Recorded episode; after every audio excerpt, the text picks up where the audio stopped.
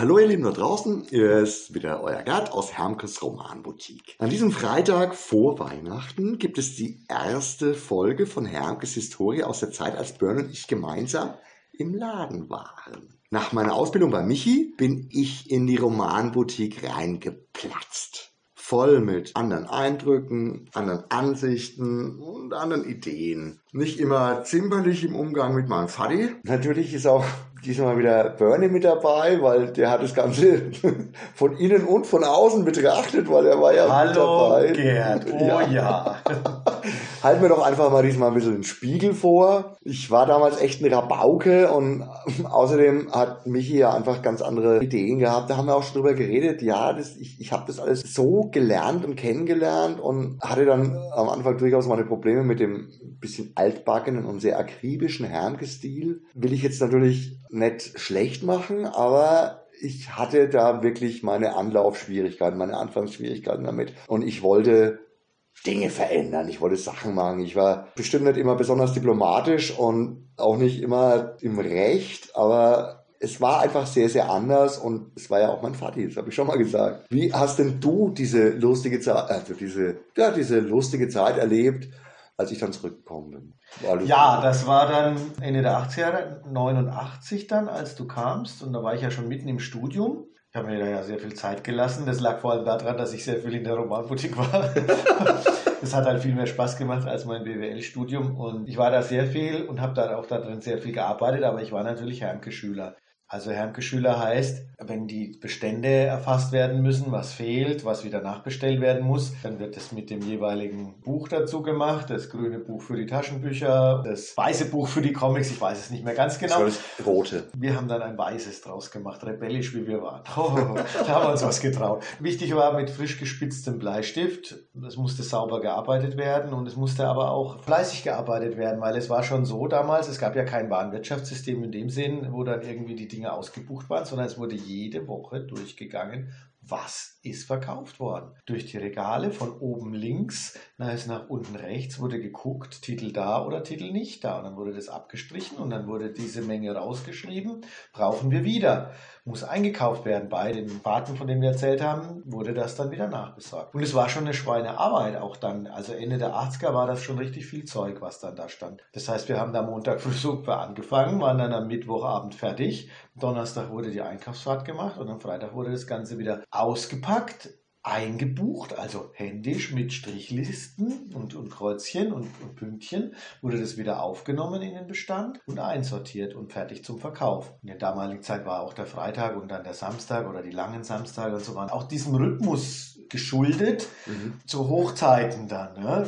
fing die Woche Lushi an und, und steigerte sich dann zum Ende hin. Naja, und dann kam der Gerd dann da rein und der Gerd, das war jetzt nicht so seine Lieblingsarbeit, da so einen Ordner herzunehmen, den Bleistift zu spitzen, dem Hermke hinterher zu gehen und sich dann sagen zu lassen, so, lieber Gerd, jetzt machst du mal die Möwig-Reihe und guckst dann da mal, was fehlt. Und das sah dann schon, wie beim Gerd die Kinnlade ein bisschen runterfällt und wie es in ihm arbeitet, wie es in seinem Hirn arbeitet, das muss irgendwie irgendwie irgendwann mal einfacher gehen. In der Zusammenarbeit zwischen ihm und mir haben wir das dann so gemacht, dass wir uns da gegenseitig unterstützt haben. Wir haben diese Arbeit zusammen gemacht, wir haben uns das gegenseitig vorgelesen, dass einer gucken konnte und der andere schnell mitschreiben, was fehlt. Da haben wir dann schon unser Talent entdeckt, Abläufe zu optimieren zusammen. Wir haben das dann innerhalb von ein, zwei Tagen durchgezogen, haben uns da hingesetzt und haben das dann durchgepowert. Ich erinnere mich noch wirklich ziemlich gut an diese erste Zeit. Ich wollte auch da gleich von Anfang an jede Menge Neuerungen einbringen und habe die auch teilweise durchgeboxt.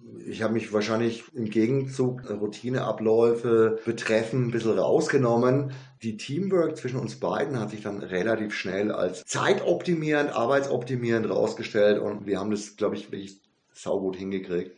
Da kam dann diese Sache, dass ich Events organisieren wollte, also ein Live-Rollenspiel Geschichte, damals auf der Ruine Neideck in der fränkischen Schweiz. Jede Menge Leute dabei. Meine damalige Freundin, spätere Ex-Frau, die Uli, die hat damals unglaublich viel mitgeholfen, neue Ideen mit reingebracht hat, vor allem durch ihr Grafikstudium, halt auch ganz viel mitverändert an Designs, Werbeplakate für irgendwelche Sachen zu machen und das ist mir natürlich unglaublich gut reingelaufen. Ich wollte Dinge tun, ich wollte Sachen machen, das war, das war eine ganz wilde Zeit von mir, auch schon 89 habe ich mit meiner Schaukampfzeit angefangen. Ich war ständig auf irgendwelchen Schaukampf Wochenenden unterwegs. Also ich war auch nicht immer der hundertprozentig im Laden Man. Geht ja mal ein bisschen drum jetzt auch, wie war denn das mit Hermke und Gerd? Da will ich jetzt mal so ein bisschen erzählen. Das war natürlich schon unglaublich angespannt, ja, manchmal. Also es war eigentlich schön, der Hermke hat sich mega gefreut, dass der Gerd da war,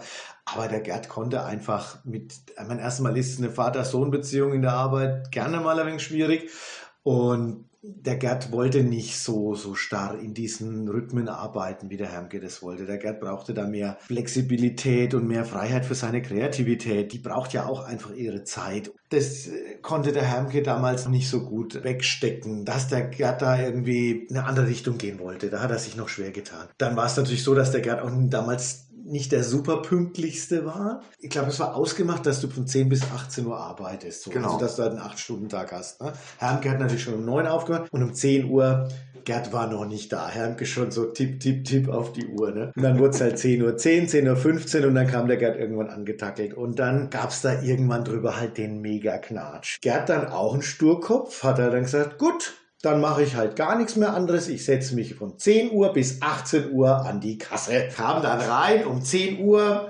nix geredet, zack, an der Kasse gesessen. Hermke auch nichts mehr geredet. Und um 18 Uhr, bing, ist er aufgestanden, ist gegangen. Ich weiß nicht genau, wie lange das ging, nicht ewig, aber ich so, das wird noch grausam mit den beiden. Das wird grausam.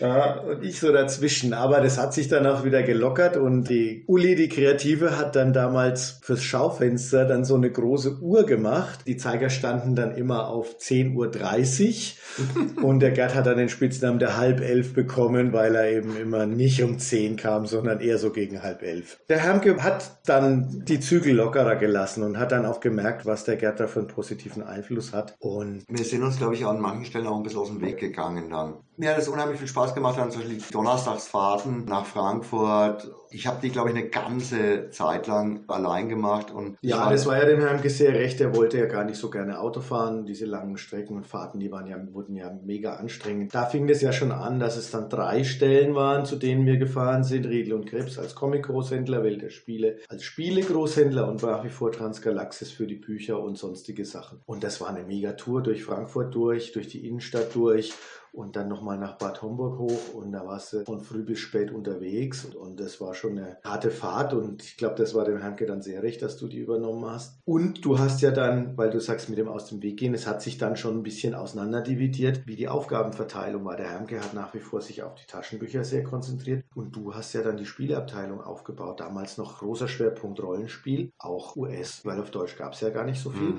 Ich habe mich dann ein bisschen mehr um die Comics gekümmert, Mhm. du natürlich auch, du warst ja viel öfter noch da.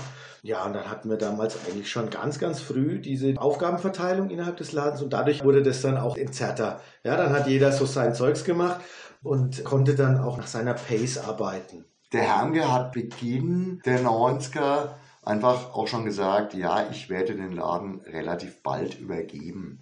Das war für mich der Hammer. Also das muss man sich auch mal auf der Zunge zergehen lassen. Der Hermge hat ja auch lang, bevor er das gesagt hat, schon einfach trotzdem ganz viele Sachen auch gemacht, die ich mir vorgestellt habe oder die wir uns vorgestellt haben. Ja, Der Umbau mit dem Ralf, der allererste, der war ja auch schon ganz Anfang der 90er. der war Und das- 93. das war eine Sache, die wollte ich eigentlich echt unbedingt durchziehen. Ich habe gesagt, der Laden muss sich verändern, der Laden muss größer werden, der Laden muss mehr Kapazität haben, der Laden muss auch ein bisschen einen anderen Look kriegen.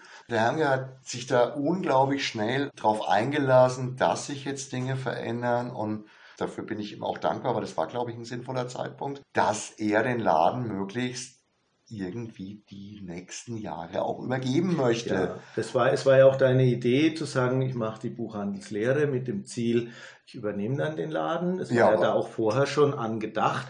Und wann der dann übergeben werden sollte, war ja noch Also- in den Sternen. Also ne? ganz echt, ich hatte eigentlich gedacht, dass ich noch viele, viele, viele Jahre irgendwie unter meinem Vater arbeiten muss und dass das nicht ganz einfach wird, aber ich habe schon auch gedacht, dass wir das hinkriegen. Dass er dann so früh wirklich schon abgibt, das hätte ich damals nicht zu träumen gewagt, muss ich ganz ehrlich sagen. Ich fand es echt super gut und ich war dann am Anfang auch ein bisschen so, puh, das ist jetzt echt früh und das, mhm. deswegen habe ich ja dich dann auch gleich Ja, das gefragt. war ja auch, das war ja, wie ich gerade schon sagte, viel passiert. Die Branche ist sehr geboomt in der Zeit. Damals gab es natürlich auch noch kein Internet. Also wer irgendwas in die Richtung Fantastik wollte, der musste zu uns kommen. Das war natürlich die Bombe und hat das Arbeiten hat wahnsinnig Spaß gemacht. Es ging ständig voran. Wir haben tolle Ideen gehabt. Wir haben nebenher Veranstaltungen organisiert schon damals. Es ist ja einfach dann auch viel, viel, viel zu tun gewesen. Ja? ja. Und als dann die Idee mit der Übergabe kam, da lag das auch ein bisschen dran, dass der Hermke ja auch kaum noch nachkam. Mit meiner Unterstützung waren wir da wirklich schon auch ganz schön am Anschlag. Und deswegen war ja dann auch die Idee von deiner Seite zu sagen, ja, ich übernehme das, aber ich weiß gar nicht, ob ich das allein weitermachen kann. Ja, da bin ich dir dann eingefallen. Ich kenne auch meine Grenzen. Ja, das ja. ist ganz einfach. Ich kannte zu dem Zeitpunkt schon meine Stärken und meine Schwächen. Und mir war ganz klar, wenn, dann will ich das mit dir zusammen machen und nicht irgendwie allein. Und das war das Natürlichste von der Welt für mich, dann einfach gleich mal zu fragen, was ist denn Bernie, machst du mit? Und ich glaube, ich hätte sonst gesagt, nee. Ich habe mich natürlich mega gefreut über die Anfrage. Das hat, ich war mächtig stolz. Man konnte sich ja ein paar Jahre vorher noch nicht unbedingt vorstellen, dass es vielleicht für zwei Leute auch eine Einkommensquelle sein kann als Buchhandlung alleine. Anfang der 90er sah das natürlich schon so aus und das hat mich mega stolz gemacht. Ich habe dann halt gedacht, ich würde ganz gerne das Studium fertig machen, habe ja da lang genug für gebraucht habe dann mein Studium zu Ende gemacht. Also ich habe das mit Gerd und Hermke so abgeklärt. Ich fange dann an, wenn ich fertig bin. Das kam mir aber gar nicht so extrem vor. Du und das hat dann einfach vom, da. das hat ja vom Zeitpunkt dann auch ganz super gepasst und ich war dann ab 93 fertig und habe dann sofort angefangen. Da waren wir beide Vollzeit da drin und dann konnten wir nicht noch mehr reisen und konnten unsere Arbeiten auch gut einteilen. Und genau, da haben wir dann aber auch schon gesehen, wie das so ausgeht, wie das läuft, ja. wenn zwei Vollzeitleute da sind. Und dann haben wir natürlich dann den ersten wahnsinnig innovativen Schritt gemacht, lieber Gerd. 1993 haben wir uns unseren 486er Laptop gekauft mit Windows 3.11 drauf. Yay, Baby! Aber pass auf. Das ist ein ganz, ganz wichtiger Moment. Aber da, hängt, noch eine, da, ja, da hängt nämlich noch eine ganz, ganz wichtige andere Geschichte mit dran. Teaser, Obacht, da geht es noch weiter. Merkt euch das Datum 1993.